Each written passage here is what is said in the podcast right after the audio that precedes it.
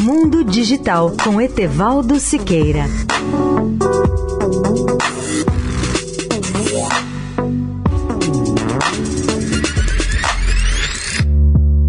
Olá, ouvintes da Eldorado.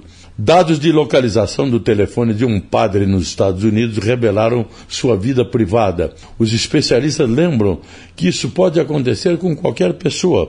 O padre católico teria baixado um aplicativo popular de namoro gay em seu smartphone anos atrás, talvez presumindo que isso poderia ser mantido em segredo.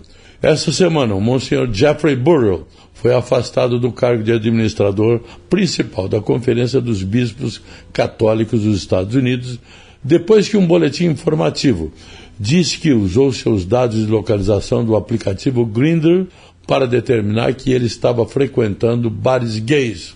Como o mercado de dados pessoais é legal e não regulamentado, isso significa mais um risco para a nossa privacidade. O que os especialistas em privacidade destacam também, nesse incidente em particular, não é que seja improvável, mas sim que esse é o pior cenário para o qual eles têm alertado há muito tempo. Atualmente, dados pessoais são coletados, vendidos e comprados por um emaranhado de desenvolvedores de aplicativos, corretores de dados e empresas de publicidade com pouca supervisão. A maior surpresa é que isso não tenha ocorrido antes. Etevaldo Siqueira, especial para a Rádio Eldorado.